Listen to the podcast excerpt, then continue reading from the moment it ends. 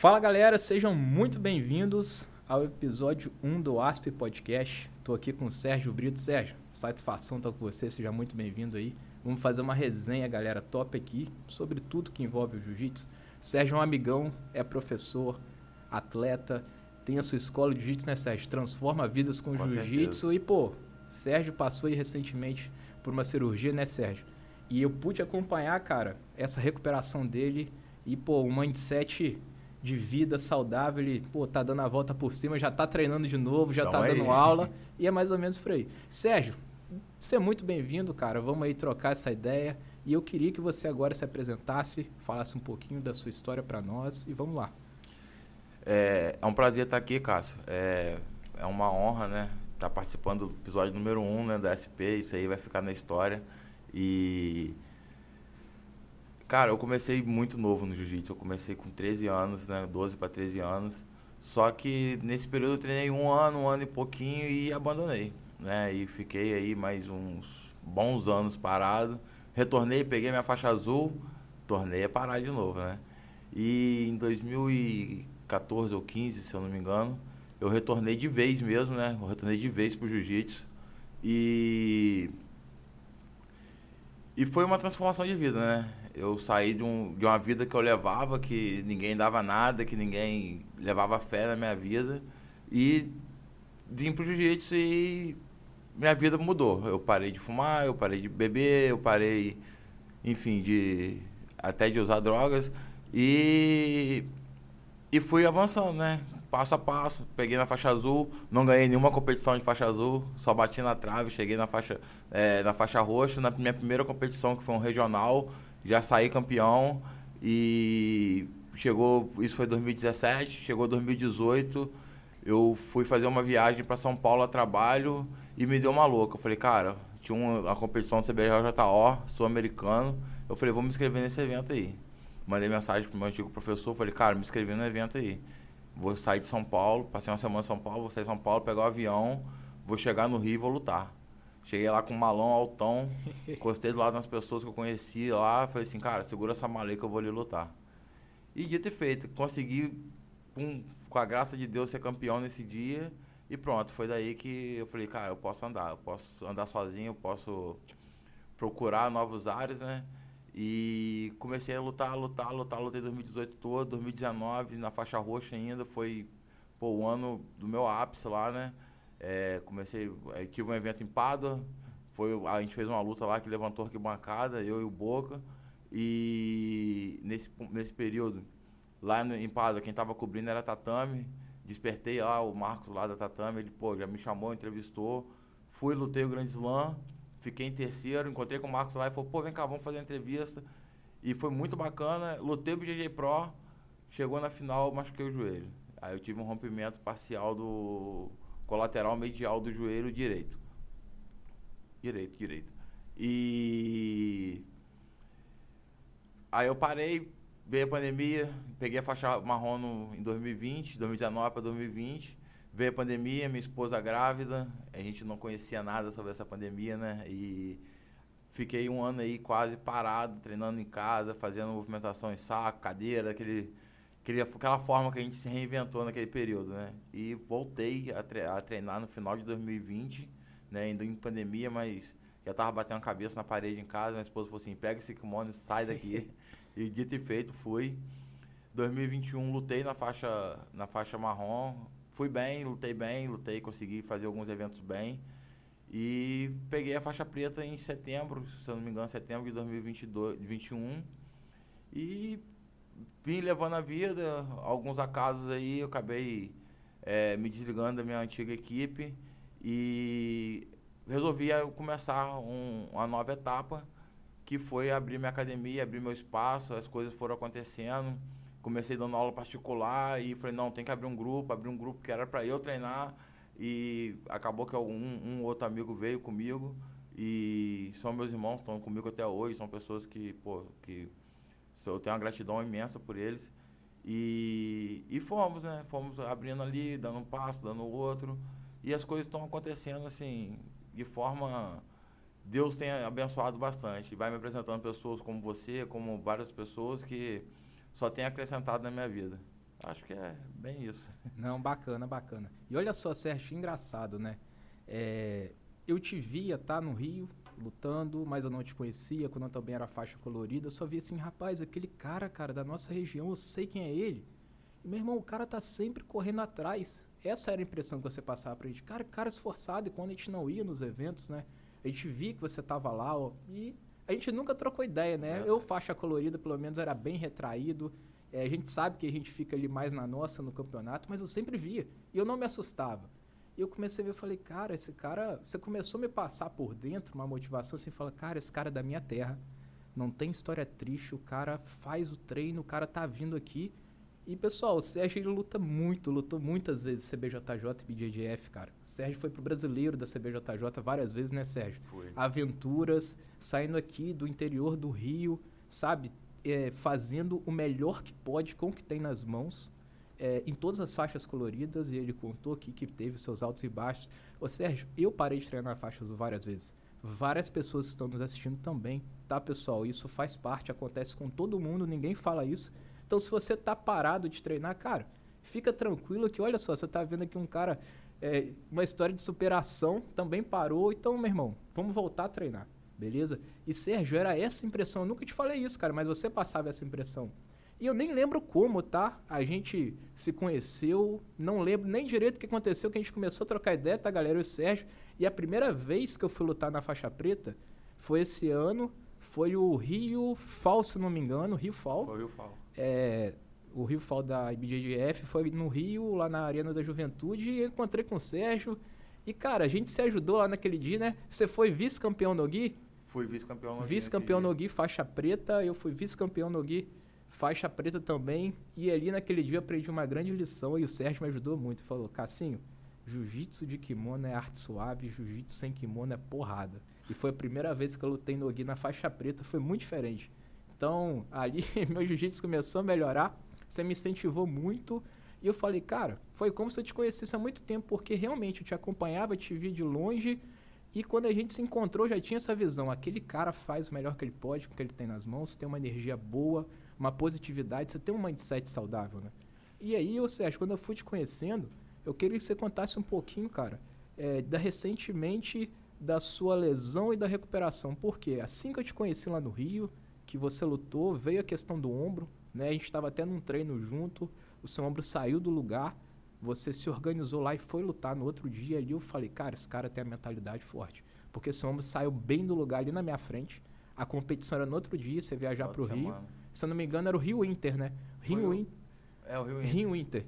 E, cara, você. Cara, isso acontece, faz parte, treina assim. E eu falei, cara, que mindset saudável, cara. Mas, enfim, compartilha pra gente o que, que te sustenta? Eh, da onde você tira essa força? Como que funciona a sua mentalidade, Sérgio? É... Cara, tanta informação. O Cassinho eu conheci ele...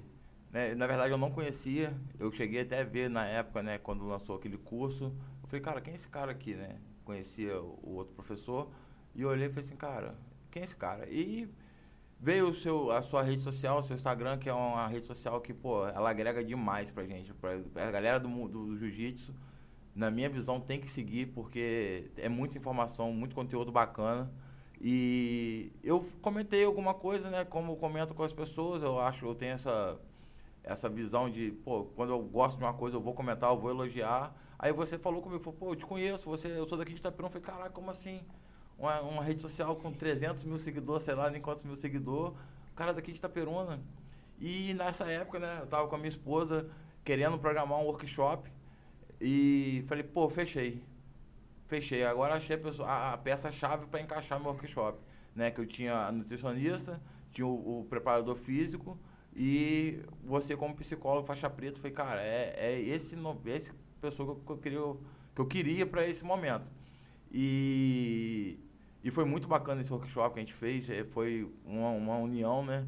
E a nossa amizade, você até falou comigo esses dias, e pô, foi uma parada muito bacana, que eu, que eu, que eu um feedback muito bacana que eu recebi, que ela saiu fora do tatame. A gente fora fez uma amizade fora do tatame.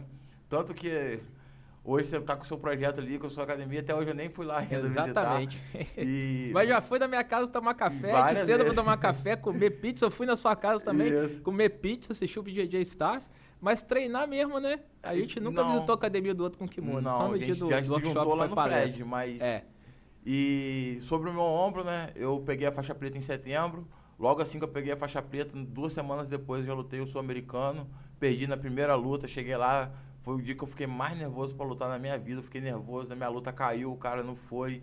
E. Cara, aquele dia foi muito louco. Saí da luta, falei, o que, que, que eu vim fazer aqui?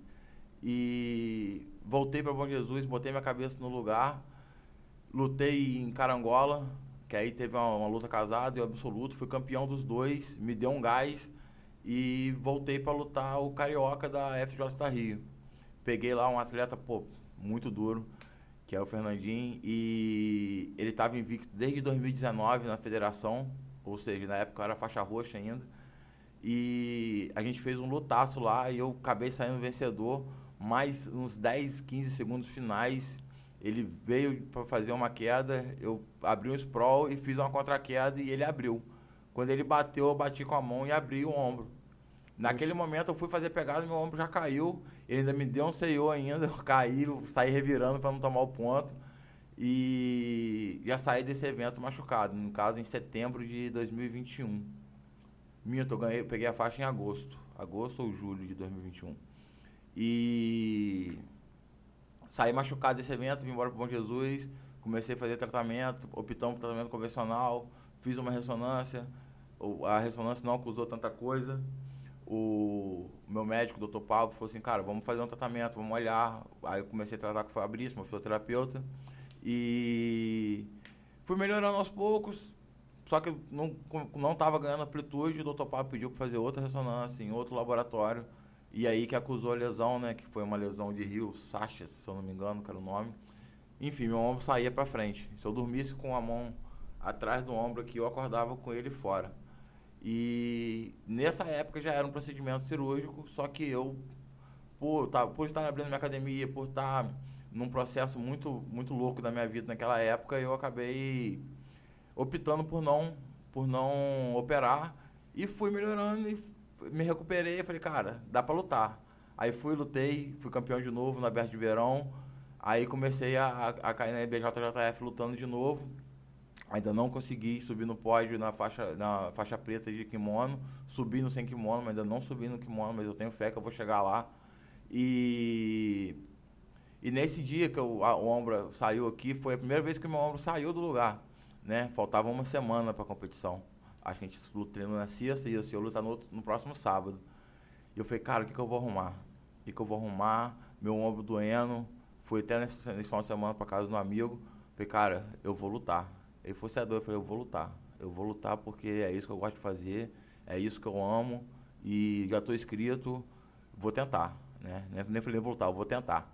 E apliquei uma injeção né, de, de apliquei uma beta-30, entrei nesse combo de remédio aí para tentar me recuperar, passei a semana me tratando, gelo o tempo todo, não treinei e fui lutar. Cheguei lá, cara, fiz um evento muito bem, lutei bem pra caramba e saí de lá feliz. Só que aí veio agravando essa situação do meu ombro, né, e começou a sair do lugar, saía treinando, saía movimentando. E até o dia que ele realmente saiu e não voltou para o lugar. Um veio parar cá na frente, fui parar no, no, posto de urgência da cidade, fui parar no centro cirúrgico, só para botar o ombro no lugar, fui anestesiado. E nesse dia eu falei, cara, tem que operar. Tem que operar. Procurei o médico, procurei especialistas, doutor Pedro Pilar, até daqui de Itaperuna, que me operou, fera demais. E ele falou, cara, seis meses para você se recuperar. Eu falei, são seis meses para me recuperar, nos meus cálculos são três. e só que sem furar etapa, sem dessa vez eu falei, não, não vou furar etapa, não vou furar, vou acompanhar certinho. Só que é, nós como atletas, a gente tem uma recuperação mais rápida. A gente, nosso corpo ele tem uma regeneração mais rápida. E no primeiro mês que eu voltei lá, eu já movimentava o ombro todo. Fabrício também, pô, fera demais, osteopata da cidade lá e foi me ajudando, foi me tratando. E ele falou, vamos voltar, vamos começar devagarzinho. No segundo mês ele liberou o fortalecimento. E um dia eu falei, cara, vou, vou testar meu ombro. vou treinar aqui suave. Ainda estou testando, estou bem suave, estou evitando alguns movimentos, mas voltei a treinar, cara. Com um mês eu voltei a dar aula, consegui passar a posição dando aula. Na verdade eu não parei, né? Eu estava dando aula de tipóia. Com um mês ele liberou tipóia, eu comecei a passar posição. A minha galera lá, pô, me abraçou surreal que, eu, que a minha equipe faz comigo. E, e é isso, cara. A mentalidade é. Eu, eu penso sempre que eu consigo mais um pouco. E toda vez que eu me machuco, eu volto mais forte. E não vai ser dessa vez que vai ser diferente. Maravilha, Sérgio. Graças a Deus, cara, pela sua recuperação, tá? E tomara que ela continue desse jeito aí. Sérgio, isso tudo que você me falou é muito interessante, né? A gente abrir vários parênteses aí. Por quê? Pessoal, o jiu-jitsu é uma modalidade extremamente segura, tá? É uma luta de grappling, tá? Uma luta agarrada que ela se concentra no chão. Então você está ouvindo um relato de um faixa preta que luta e treina em alto rendimento, tá? O ombro dele estava nesse processo durante muito tempo, né, Sérgio? E você conseguia, cara, seguir em atividade, competindo, por conta, acredito, de desses privilégios que o jiu-jitsu. E outra coisa, Sérgio, é um detalhe, né? Isso a gente, quem te segue sabe você faz preparação física, você cuida muito bem do seu corpo. Cara, eu sou leigo nessa área, né? Mas a gente que te via, né? A sua musculatura ela estava tão bem desenvolvida, né? Especificamente, você fazia todo o cuidado pro ombro, que a sua musculatura durante muito tempo segurou o seu ombro, né? A, a cirurgia veio, né? Quando não foi possível mais fazer isso. Então, é, quando você fala, pô, eu fui lá, é, realizei o, os procedimentos médicos, paliativos ali e decidi lutar é, você se preparou para isso, tá? A gente que estava treinando ali com você no dia, eu vi que seu ombro saiu do lugar no treino, porque você estava treinando muito forte e não teve queda, nada perigoso, que as pessoas têm uma imagem do jiu-jitsu quando a gente comenta é. a lesão, né? Saiu ali porque o ombro tinha uma lesão, mas quando a gente viu ali a musculatura, tudo, voltando pro lugar, falou, cara, esse cara se cuida, por isso que você conseguiu se recuperar. Então você, às vezes, praticante, professor, atleta, como que esse cara conseguiu ser tão resiliente mentalmente e ele conseguia sempre estar tá cuidando do corpo dele, né, Sérgio? Então você se preparou até para o seu pré-cirúrgico, né? Você contou todas as etapas. E outra coisa legal, cara, da sua história é o seguinte: é, as competições que você sentiu o ombro, cara, a gente pode bater no jiu-jitsu, né? A gente pode parar o treino sem sentir algum desconforto, a gente pode parar a competição. E a nossa modalidade permite que nós possamos viver a adrenalina de competir com uma regra que protege a nossa cervical, não tem traumas, né? A gente não toma chute, soco, cotovelada. A gente tem a nossa coluna protegida. Vocês conseguem entender? Então, o jiu-jitsu, ele é muito legal. O jiu-jitsu de kimono, então, nem se fala, né? E ouvir isso tudo, cara, você conseguir viver tudo isso, treinar em alto rendimento, essa superação toda, cara, é muito maneiro. Então, galera, é, não é qualquer esporte que permite né, que a gente possa viver essa longevidade. Eu não tenho dúvida que você vai voltar muito mais forte e vai conquistar ainda mais pódios né, na faixa preta onde você quer. Sérgio, você falou que na sua faixa azul teve os seus altos e baixos. Cara, se você pudesse dar uma dica, tá? Para os faixas azuis, talvez faixas brancas, roxas que estão nos ouvindo. Cara, compartilha porque você é professor, você ajuda a gente todo dia nessas faixas. O que você diria para eles, para alguém que às vezes está superando uma lesão, um desânimo, alguma coisa aí nessa etapa da caminhada que eu e você já paramos, né? É... Só frisar essa ênfase, né? Que no jiu-jitsu a gente não tem vaidade, né? E quando você tira a vaidade, você realmente você consegue preservar seu corpo de forma surreal. Lesões acontecem para quem treina muito, independente da modalidade, se for jiu-jitsu, balé, futebol, a, o esporte que você optar corrida de rua, se você correr muito, você vai ter uma lesão no joelho.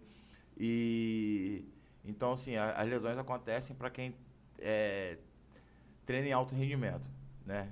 Mas é, é um esporte muito completo, ele trabalha seu corpo por inteiro, ele te dá uma autonomia no corpo absurda e e ele não machuca como as pessoas falam, né? Falam assim, ah, vou treinar isso, vai machucar. Não, é mentira. Pelo contrário, né? Pelo contrário. É um esporte que não machuca. Você vai fortalecer o seu corpo e vai conhecer ele cada vez mais.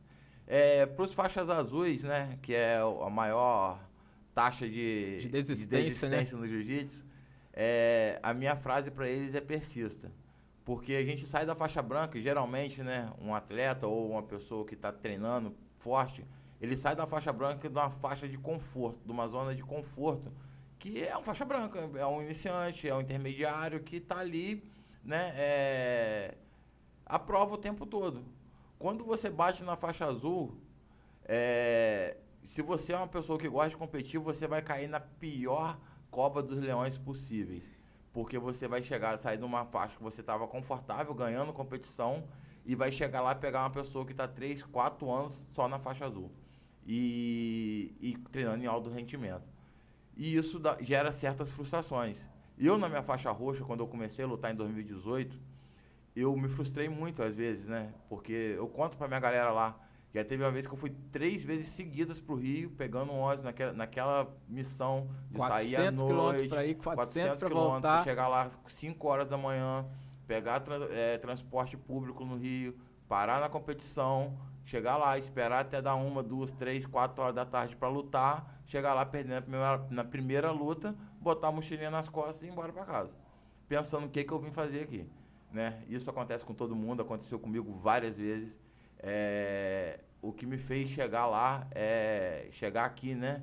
Que não é nada ainda, mas eu almejo muitas coisas. É a persistência, é nunca desistir, não só no jiu-jitsu, mas dos seus sonhos. Nunca desista dos seus sonhos, porque ninguém pode fazer por você, apenas você. Essa é a frase que eu tenho para vocês. Eu tenho faixas azuis lá em casa que pô, pararam algumas vezes. Eu tenho um que está decolando eu falo com ele, tá me antecipando nos jogos, eu falo assim, não é possível. Eu faço a pegada e fala assim, ele já girou, ele já tá girando, então é a persistência. É a persistência, é não desistir, é você acreditar em você, acreditar no seu potencial, independente de biotipo, independente das circunstâncias. Você pode treinar uma vez por semana, treina uma vez por semana. Se você pode treinar uma vez por mês, treina uma vez por mês. E se você pode treinar todo dia, treina todo dia, amigo. Porque o jiu-jitsu transforma vidas. Cara, muito maneiro, né? Rapaz, a faixa azul é, ela é complicada, né? Você falando aí me trouxe várias memórias, né? Daquele me colocando no lugar de, de praticante na época. Eu falava, cara, é, é uma faixa onde eu me comparei muito, me comparei muito, me comparei demais. É, do nada eu senti o peso da faixa. Pô, era faixa branca, eu tinha carteirinha para errar à vontade, para tentar, e aí de repente eu era graduado. Mas é, pelo que eu percebo hoje, eu ainda era um iniciante, só que um iniciante plus, né? É. Com a faixa azul na cintura. E aí, quando eu lembro, quando eu fui chegando no quarto grau da faixa azul, acho que eu comecei a entender realmente o conceito do jiu-jitsu, conceito de passagem, de guarda, começar a usar um pouco mais o meu corpo. E a gente vai lembrando, né? Como que a gente era inocente, era um período bom, mas a gente se cobrava, né? A gente queria melhorar a postura e tal, tudo mais. Como praticante foi radical. Termos de competição, cara, quando eu peguei a faixa azul, eu peguei ela na sexta, no outro sábado, pela primeira vez na vida, eu fui lutar o antigo Rio Open em 2013, lá no Tijuca Tênis Clube de, de faixa azul adulto. Meu camarada tinha uma galera inscrita. Aquele dia foi guerra. Consegui ganhar duas lutas e subi. Fiquei em terceiro lugar. Eu lembro que o campeão daquele dia foi um fera brava, casca grossa, que eu tive a oportunidade de encontrar ele outro dia lá, foi campeão brasileiro no Rio. Osiel Santos, aluno do Felipe Preguiça, treina lá no projeto, atleta é, e exemplo, né? Fenômeno, um cara que, pô, tem uma história de vida muito bonita. E naquele dia eu vi, cara, o Leandro Lô, novo, ele foi campeão absoluto ganhando do João Gabriel, cara. O Leandro Louro tava muito leve. Ele foi campeão absoluto ganhando do João Gabriel Rocha, cara. Que é ultra heavy. Foi assim, lutaço, cara. Lutaço, lutaço. Parou o Tijuca, né? E aí eu ouvi muita história de que o Tijuca era onde acontecia o Mundial e eu nunca pude ver, né? Não sou da época. E aí parece que quando o Mundial foi para fora, o Rio Open meio que acolheu aquele espaço ali. Então foi muito legal. Você já teve a oportunidade, Sérgio, de ver o ginásio, de estar tá lá? eu lutei uma vez no, no Tijuca, né? É, o Maracanã do Jiu-Jitsu. E foi um BJJ Pro, né? Nesse, nessa oportunidade, quem foi campeão na minha categoria foi até o Daniel. Né? Daniel é um, é um. Se ele estivesse lutando até hoje, ele seria o melhor, melhor atleta peso, é, peso por peso é, do Master 1, né? Infelizmente, por uma fatalidade, Daniel hoje encontra-se num quadro de tetraplegia caiu uma placa em cima da cabeça dele. Mas aquele moleque, cara, ele passa uma alegria absurda. E a gente foi engraçado que eu encontrei com ele na rodoviária e isso que é a beleza do jiu-jitsu, né? A gente não tem inimigo, a gente tem adversário dentro do tatame. Eu encontrei, eu cheguei no Rio, encontrei com ele lá no, no, na rodoviária, a gente pegou um ônibus, o, um Uber, foi junto pro Tijuca, caí de um lado da chave, ele caiu do outro. Eu acabei caindo na semifinal e ele foi campeão. Ao Fomos para a rodoviária de volta, né? passamos um perrenguezinho para chegar na rodoviária, eu, ele a, e a esposa dele, a Fran. E cheguei lá falei assim, cara, na competição você me ganhou, mas na comida eu te ganho. e ele magrinho, falei, pô, vou deitar esse cara. E ele me ganhou lá de novo. Eu falei, caraca, perdi de novo. E... Mas lá é uma energia muito bacana. Lutei absoluto lá. Acabei perdendo as quartas pro Fernando é, Boreal, que também é outra atleta casca grossa. E mas lá é uma energia muito bacana, né? É, é, é, surreal aquele, aquele local, aquela, aquele aglomerado ali, né? É muito maneiro lutar lá. É diferente. É, eu consegui ter acesso, galera. Qualquer dia eu vou postar lá, tem uns vídeos old school mesmo do Hélio Grace lá no Tijuca, né? E, cara, tem muita coisa, né? Tem muita história naquele ginásio. Hoje os eventos não acontecem mais lá. É, acredito que por conta do crescimento, né? do jiu-jitsu, a gente vê hoje lá a Arena Juventude sempre cheia, né, Sérgio? Então isso é muito massa para nossa comunidade.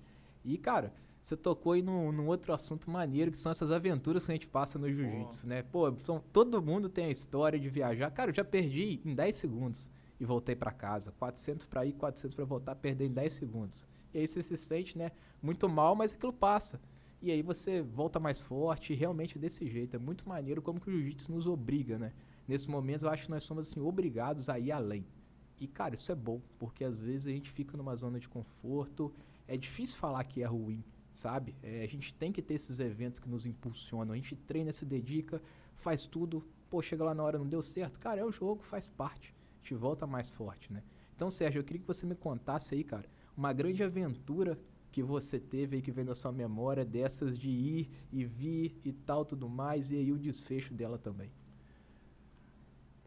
Nossa, foram tantas. é, essas idas e vindas né, com derrota, somente na primeira luta, que são as mais frustrantes, porque quando você vence uma, pelo menos você teve alguma coisa, né? teve. né? Você, agora, quando você chega e perde mal ainda. Porque eu sempre falei, né, assim, para as pessoas que são próximas a mim, perder é normal, mas perder lutando. Quando você perde e não consegue fazer nada, é muito ruim. É, é muito frustrante. Que a gente... E só que isso sempre me deu energia eu nunca peguei, né? Nunca dentro da área do jiu-jitsu, do âmbito do jiu-jitsu, né? Porque das outras eu não me recordo. Mas eu nunca me peguei é, uma frustração dessa foi assim, cara, vou parar de treinar porque eu me frustrei. Falar, não, eu vou treinar, eu vou encontrar com essa pessoa novamente e vou ir para dentro e se Deus quiser eu vou ganhar dela. Mas uma aventura muito louca que eu tive foi o primeiro brasileiro que eu disputei, 2018, faixa roxa, Master 1. Fiz uma campanha porque era longe e falei, vou parar lá. Daqui de Bom Jesus eu comecei a olhar preço de Uber para chegar lá no. Caraca, fugiu o nome agora do. Barueri? Barueri. Em Barueri para lutar. E era um valor, quando eu cheguei na rodoviária de, de São Paulo, era tipo três vezes mais o valor. Eu falei, não, Nossa. cara, eu vou, eu sou, eu sou guerreiro, eu vou de ônibus nesse negócio. Peguei o Google Maps, olhei, peguei condução, cheguei, aí perguntei motorista, ele me deixou, tipo, numa esquina era só atravessar a rua, eu rodei um quarteirão para chegar no lugar e ria depois. Pisei em Barueri, fiquei lá de um dia para o outro, lutei. Quem me acolheu lá foi até o professor Juan Lopes, né? É, professor do Marcão, que eu já tinha lutado com o Marcão no Rio Open. E só que a gente estava em categoria diferente nesse dia. Ele me acolheu lá no, na, na transição, né? De ir pro ginásio do Barueri lá, a gente ficou no Ibis lá. E lutei, pô, lutei bem pra caramba. Lutei venci três lutas. Na quarta luta, eu perdi por desconhecimento da regra. Que louco, velho. Que loucura. Eu perdi por desconhecimento da regra. Eu e o atleta na semifinal, é, nas quartas de final, na verdade, né, eu tava uma vitória para medalhar no brasileiro, meu primeiro brasileiro. E a gente foi tomando punição por falta de combatividade. Até hoje eu ainda achava que eu, que eu tava buscando luta, mas não consegui botar ele para baixo. Ele também se segurou. E eu tomei a primeira punição, tomei a segunda tomei a terceira, que já vale dois pontos. Eu, naquela época, eu achava que a quarta punição valeria três, a quinta valeria quatro. E quando o árbitro me deu a, a quarta punição e desclassificou, eu olhei para ele e falou, a quarta punição desclassificou. Cara, aquilo acabou comigo. Acabou comigo porque eu tava uma vitória para ir chegar na medalha. Nossa. E, poxa, foi uma guerra. Eu bati 76 quilos naquela época, que era muito difícil para mim. Eu fiquei é, ficava, sei lá, mais de mês comendo só frango e brócolis e couve-flor. E que loucura. E voltei, aí já comecei a ter conhecimento, peguei uma, o trem lá, já parei dentro da rodoviária e vim matutando aquilo. Falei, cara, que louco, perdi por desconhecimento da regra. no esporte que eu gosto tanto, que eu me dedico tanto. Vim parar em São Paulo para perder por isso. E, e foi quando eu enfiei a cara no livro de regras. Enfiei e, graças a Deus, hoje, assim, eu tenho um conhecimento muito bom das regras do jiu-jitsu, através dessa luta, dessa aventura, né? E, e, é muito bacana, né? Eu saí da, do, do, do, ginásio, do jeito que eu tava, eu tava tão chateado que eu fui embora com o kimono no braço, mochila do outro lado. E no, na condução as pessoas me paravam, pô, você luta jiu-jitsu, tava lutando lá no, lá no Barueri. Eu, aí eu falei, não tava. Eu falei, pô, tô indo pra rodoviária. Eles falam, não, pega a condução tal, você vai virar ali, vai fazer o, o, o mundo do jiu-jitsu ele é tão bonito que até quando a pessoa não tá é, a caráter ou, ou, que tá ali, as pessoas já se ajudam, tá na vibe, né? mostrando. E eu cheguei, na, eu lembro que eu cheguei na rodoviária com 3 reais naquele, naquela época, 2018. Que eu peguei um trem e parei na rodoviária, só tive que fazer uma baldeação. E quando eu tava vindo, era, tava papo de 180, 200 e poucos reais o Uber para chegar na rodoviária. Da rodoviária até o Barueri. Eu falei, que louco, cara. Como é que é, a gente vai se descobrindo? E, e isso aconteceu muito comigo, né? De 2018, 2019, essas aventuras. Em 2018, né, em, em setembro, eu conheci minha musa ali, né? Ela fala que, que ela salvou minha vida no jiu-jitsu, né, amor? que eu só comecei a ser campeão depois que ela entrou na minha vida. Ela conseguia, ela me acompanhava em todos os eventos, igual como a Naira faz com você, ela fazia comigo. A gente ia em todos os eventos juntos e ela passava os perrengues junto comigo, ela passava fome, passava sede, passava calor. Quem nunca lutou lá em. Qual é o nome do ginásio? É na Tijuca também. No Clube Municipal da Tijuca não sabe que é passar um caldeirão, que aqui é lugar quente. E. E a gente vai aprendendo a cada aventura, sabe? A gente vai conhecendo novas amizades, né? A gente tem um grupo, cara, que é só disso. Que é só a, a galera que passa o perrengue. Oziel, é, o, é, ele é aluno do Felipe Pena. Na minha lá no nosso grupo tem o Mitrione, que também é aluno do Felipe Pena. E a gente acaba acompanhando o trabalho da galera. O Zé é um cara fera demais. Fera demais. E, e a ABS ele foi criada em cima disso, né? Que é o Absolute Squad. Foi criado em cima das pessoas que fazem essa correria, que vão sempre lutar os eventos e chegam lá e passam o perrengue. E, as, e muitas das vezes, como acontecia comigo, eu, pô, eu era campeão, eu saía comemorando, olhava para um lado, para o outro. Não tinha quem comemorar comigo eu virava as costas, comemorava e ia embora. E daqui a pouco a gente foi se conhecendo, foi encontrando esse grupo. E, e, hoje, onde é que você vai, você tem esse grupo lá, né? Você pode andar em qualquer canto do Brasil que o ABS está lá. Impressionante, né, cara? Olha só, uma comunidade foi formada, né? Uma irmandade. E todo mundo, é, uma irmandade, isso é mais forte ainda, né? Essa irmandade, ela acolhe, né? Porque muita gente está nesse cenário. Todos nós, não tem ninguém que não passou nesse gap, né? E é muito maneiro como que o jiu-jitsu realmente faz isso. Você contando, eu lembrei agora, primeira vez que você tava, é, se não me engano, você tava lá nesse dia, nós estávamos juntos. No, foi no, no Rio Fall, lutar de kimono, né? Eu caí de cara com uma casca grossa danado, o Levi Jackson lá de Manaus, Manauara, meu irmão me amassou. E, cara, recentemente eu fui lá em Manaus, o cara não me deu maior suporte, me tirou várias dúvidas, fez contato por conta da correria, a gente não conseguiu estar junto lá, mas foi uma amizade, cara. Então é muito maneiro como que o jiu-jitsu, né, aproxima. E, cara, ouvir essa história, Sérgio, muitas pessoas passam por isso e, cara, é, é muito fera como você superou, você, pô, constantemente, cara, tá indo além, indo além, indo além. Nesse dia, que você saiu de casa, você, pô, se organizou, foi lá no Brasileiro da CBJJ, que para mim é um dos campeonatos mais difíceis do mundo em algumas faixas, tá? Eu respeito muito o brasileiro. Cara, brasileiro, meu irmão, é muito sinistro e ano que vem vai ser mais sinistro ainda. Quantas lutas você ganhou naquele dia? Eu ganhei três lutas e eu caí na quarta luta, né? Eram 39 atletas na chave. Que você, se ganhasse aquela, você eu tava no pódio, tava você tava na semi. E, cara, a gente sabe que o brasileiro, só de estar tá no pódio, já é uma vitória enorme, né? E aí, cara, é, você contou essa questão da regra. E olha só o que, que você fez. Você voltou para casa e você usou isso para mudar o seu jiu-jitsu, seu jogo, né, galera? O Sérgio ele tá mostrando para nós aqui o mindset do Sérgio, né? Isso é resiliência pura, cara. Aprendi muito com isso. E ó, vou te falar um negócio. Quando eu tava lá lutando, o Sérgio ele tava lá, cara, faz um coach sensacional, é aquele cara que sabe ser assertivo, tá? O árbitro não fica com raiva dele. Geralmente o árbitro tem ali uma empatia com quem sabe fazer o coach bem feito, Sérgio. Eu vi você fazendo coach várias vezes e, cara, você sendo muito bem sucedido. Então você outro dia falou que tinha uma limitação com regra, né? Você estava em formação, você era faixa colorida. E aí você hoje dá a volta por cima, eu já te vi lá fazendo coach. No brasileiro, né? Brasileiro sem kimono, a gente estava lá, encontramos o Paulo Miau, fomos lá pedir para tirar uma selfie com ele, né? Na cara dura. E é muito maneiro, né? Como que ali a comunidade de jiu-jitsu atende, né? Ele, pô, tirou uma foto com a gente, a gente riu, né, Sérgio? Ele falou, pô, quem vai pedir? Eu falei, eu tô com vergonha. Sérgio, que vergonha aqui? Vamos lá agora. Paulo, chega aí, tira uma foto com a gente, né? E aí, cara, mais um dia que a gente tava junto. E aquele dia você tava é, operado da cirurgia. Operado. O Sérgio tava lá no ginásio com o filho dele, né? Naquele canguru. Gritando pros amigos, né, cara? E Sérgio, eu vi que você tinha amigo em tudo quanto é equipe. É, eu fiquei, tive oportunidade de estar junto com você lá, cara. Você me ajudou pra caramba naquele dia. Eu passei um perrengue, tava com muito medo de lutar. Fui lutar o brasileiro sem kimono. Acabei ficando em terceiro.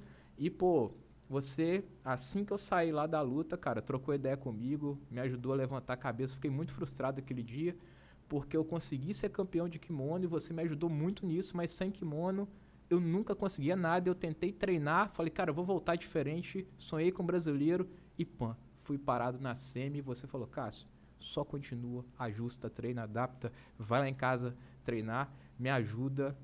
Cara, então, meu irmão, máxima gratidão por você. E, cara, é difícil isso, porque, velho, você trocou ideia com todo mundo, tudo quanto é equipe. É até chato andar com você no ginásio, que é igual político, meu irmão. Toda hora um para, tem uma galera envolvida ali.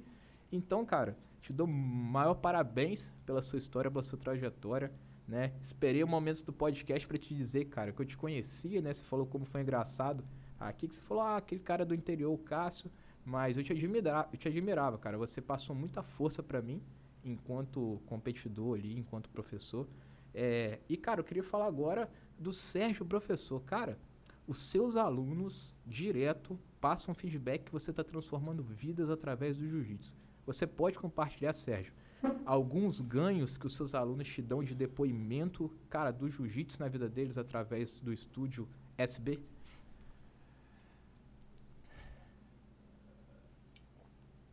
Chega a descer um, um nó na garganta, né? Porque eu nunca sonhei ser professor de jiu-jitsu.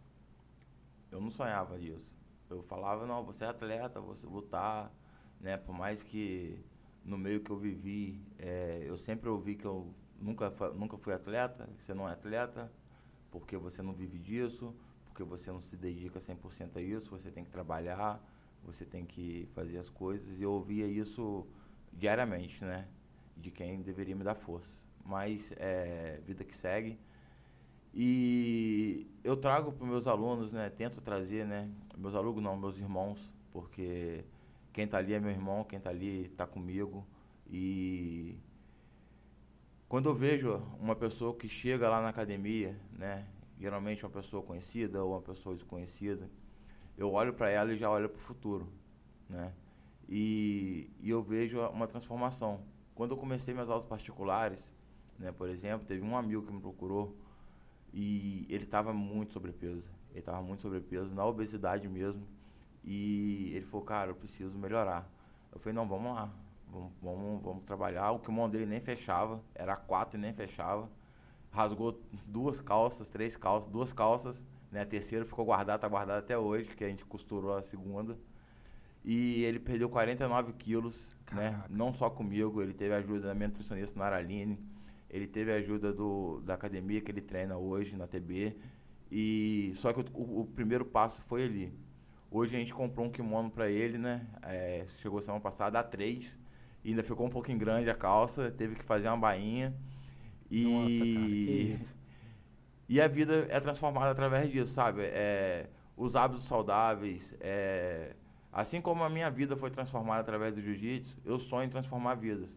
É lógico que todo professor sonha em ter um atleta campeão mundial, ter um atleta que vai se destacar na competição mas a, a nossa maior competição ela está da gente com nós mesmos, né? O campeão não é aquele que sobe no pódio em primeiro lugar. O campeão é aquele que se supera. É aquele que. O campeão é aquele que, quando ele ele está passando por dificuldade, ele vence. Então, assim, eu tenho inúmeros casos, eu posso relatar aqui o dia inteiro. Mas eu tenho alguns chaves, né? Que, por exemplo, que é um que, poxa, venceu o alcoolismo o cara começou a treinar comigo E além da perca de peso, né, que perdeu 30 e poucos quilos, isso aí é uma coisa, é um processo normal de quem se dedica, de quem treina, de quem melhora a sua alimentação. Mas quando você vê a pessoa vencendo o alcoolismo, quando você vê a pessoa vencendo a obesidade, quando você vê a pessoa vencendo um vício no, no, no, tabaco, quando você vê a pessoa vencendo um vício na droga, quando você vê uma pessoa vencendo, sabe, os seus medos. Eu tenho um relato de uma aluna que ela fala assim, cara, eu venho pra cá, eu venho cagando de medo. Porque só tem grande aqui, só tem. Realmente na minha academia a galera é muito grande. E. Mas eu venho porque se eu não vencer esse aqui, eu não vou vencer. Eu tenho um aluno também particular, pois, que estava terminando a faculdade, precisava descarregar. E, pô, antes de terminar a faculdade já passou na OAB, hoje está advogando e já começou a pegar uns processos, chega lá me contando, cara, com a felicidade. Pô, consegui pagar mais três meses de, de, de, de consultório só com, a consul, com o atendimento que eu fiz hoje. E, e, cara, cada relato que eu ouço é uma, é uma superação para mim. Se algum dia, ou se a galera vai ser é, vai lutar, vai ser campeão, vai ser. Isso, cara, vem de cada um. Eu falo que a competição é só a pontinha do iceberg. A gente conversou muito sobre competição aqui, Sim. mas é só a pontinha do iceberg. O nosso problema está todo aqui embaixo. E quando a gente traz, é, é, começa, consegue trabalhar essa parte aqui, e você vai saber falar muito melhor do que eu, porque você é psicólogo. Quando a gente consegue trabalhar essas valências, cara, é uma realização absurda. Nenhum dinheiro do mundo paga, nada paga. Aí você pega, por exemplo, né? Aí eu vou pular o assunto e vou trazer a minha aluna Marciana, que quando ela veio, ela falou assim, poxa, eu tô com um projeto lá com as crianças, eu posso continuar, eu sou faixa azul. Eu falei, você deve, filha. Você deve. E ela tinha é, 9, 10 plaquinhas de 50 por 50, aquelas plaquinhas infantis. Sim, sim. E eu tinha mais 10 lá em casa. Porque eu usava com meu filho, que dava um metro e meio de tatame, de 50 milímetros. Falei, não, pega essas aqui, encaixou. Ela botava um papelão e começou a dar, a dar aula para as crianças lá e dava aula e eu no meio da minha correria eu por muito poucas vezes eu, eu consegui ir né então o mérito é todo dela e, e a gente foi competir foi fazer a primeira competição dessa forma com esse com esse com esse trabalho e as crianças foram bem lutaram bem se divertiram e é um projeto no interior na, na zona rural mesmo e você vê as crianças hoje voltaram da competição outras crianças, porque você sabe como é que é. E aí você vê os pais dela abraçando o projeto, acabando com pomar, aterrando, batendo um concreto. Agora, pô, fizeram a cobertura, ganhamos 25 placas de tatame, fizemos rifa, aproveitamos o dia da rifa fazer a graduação das crianças, competição, dia das crianças. Cara, é surreal, velho. É, é muito mais prazeroso a gente estar tá do lado de cá do que do lado de lá.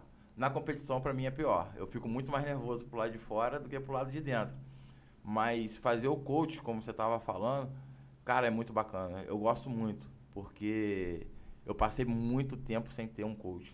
Eu passei muito tempo lutando sem ter o coach. Quando minha esposa chegou em, em do, no final de 2018, ela era minha coach. E ela não entende nada de jiu-jitsu. Os vídeos dela gritando, ela nem gosta que eu, que eu coloco, mas eu coloco só de sacanagem. Que ela era, vai amor, pressão, pressão. Fazia amizade com um cara do lado que ela nem conhecia. Falava assim, ó, aquele ali é meu marido, vai lutar.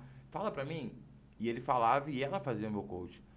Então, assim, até o momento que eu fui conhecendo os amigos, o Jacaré, Toledo, e por aí foi chegando uma galera que essa galera fazia o meu coach e eu automaticamente fazia o coach para eles.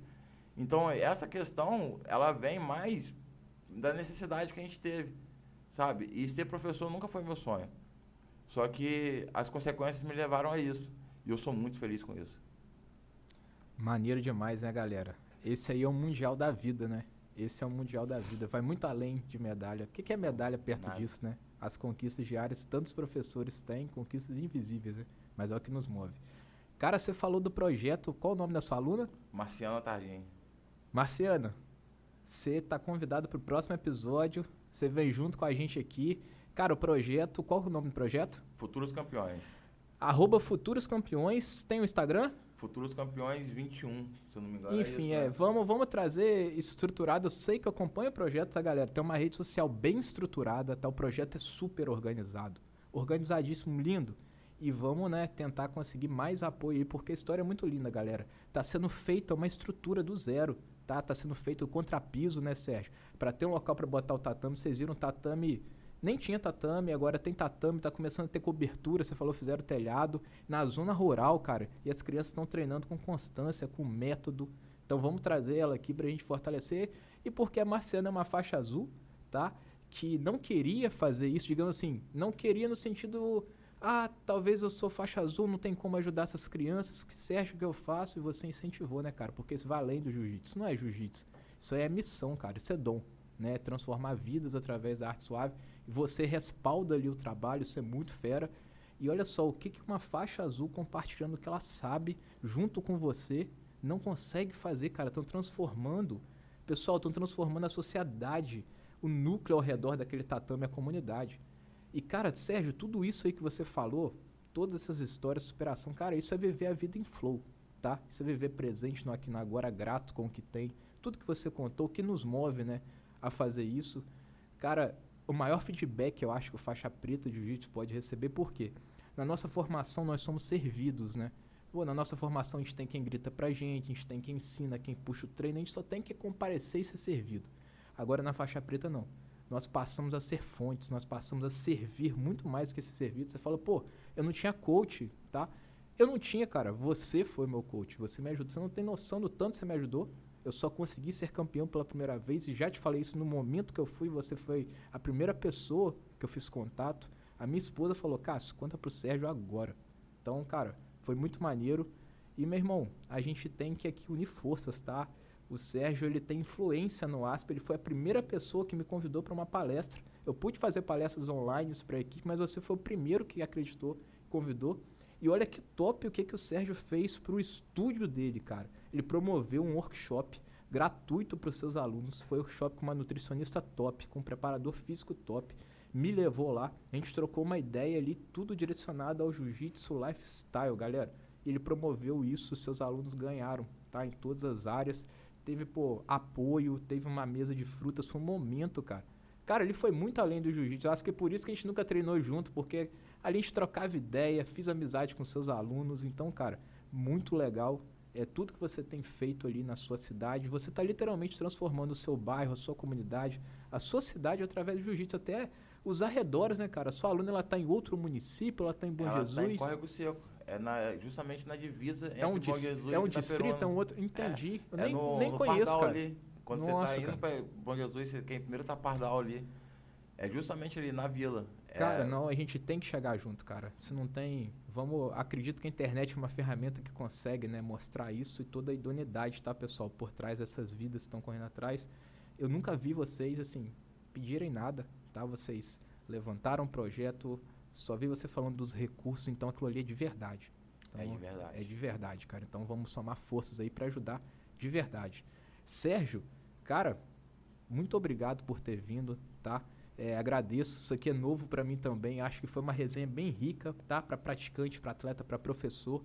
E cara, só queria fechar e dizer, cara, você com tudo isso que você contou, isso é viver a vida em flow, é estar presente, é encontrar felicidade, cara, independente de como você está. Eu nunca te vi triste para baixo, mal-humorado na derrota, na lesão, na vitória. Sempre te vi um cara equilibrado, centrado e eu acho que você é referência de faixa preta tá? Porque quando você tem uma faixa preta na cintura, galera, você é muito visto, você é muito visado.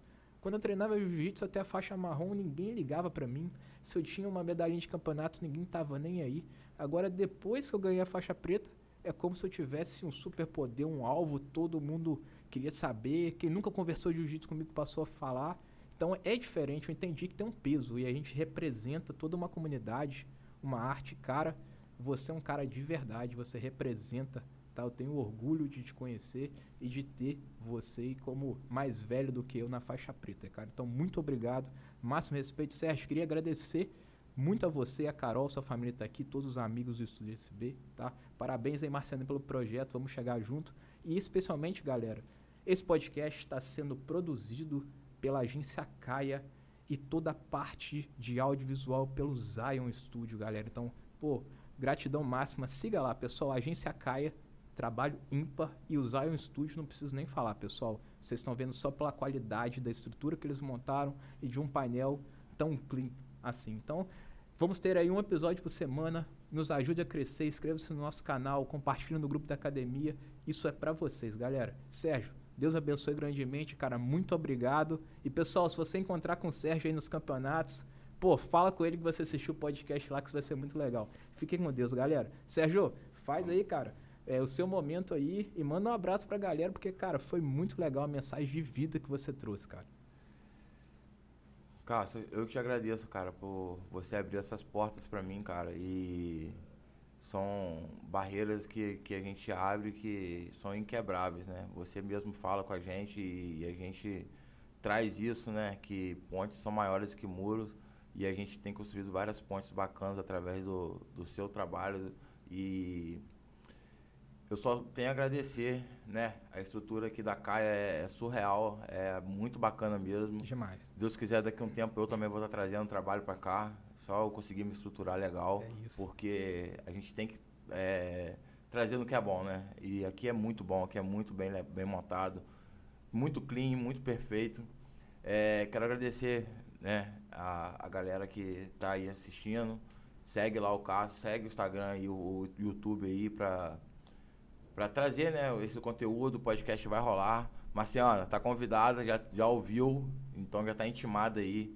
A minha esposa, porque ninguém vence mais barreira do que ela ah, comigo, porque Pô, ela que... toda faixa preta, meu camarada. Ela, ela que aguenta esse cara não centrado dentro de casa às vezes, esse cara que não que a gente acaba não vendo, né? Porque o que a gente vê na rede social nem sempre é real.